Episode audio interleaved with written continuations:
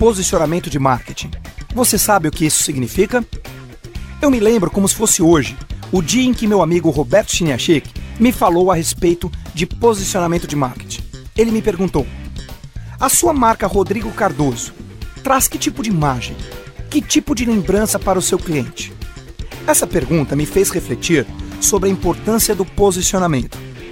Conhecendo a espantosa e trágica estatística de que 9 a cada 10 colaboradores são demitidos por atitude ou comportamento, resolvi posicionar minha marca e me especializar em melhorar a atitude e comportamento dos profissionais das organizações que me contratam.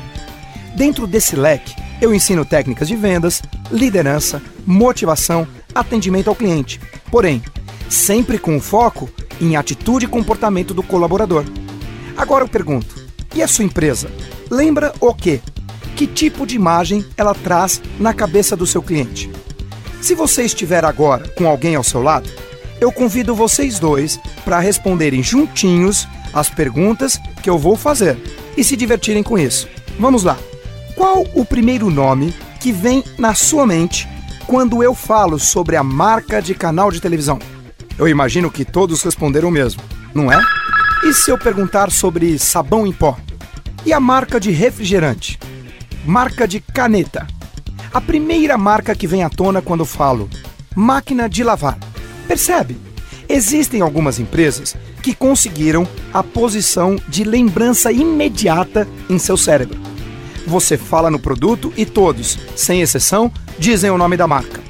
Custa muito caro ser o primeiro a ser lembrado.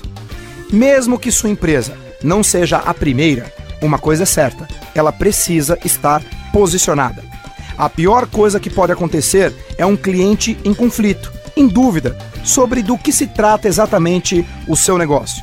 A sua empresa precisa trazer uma lembrança do posicionamento de marketing em que ela atua. Pense nisso.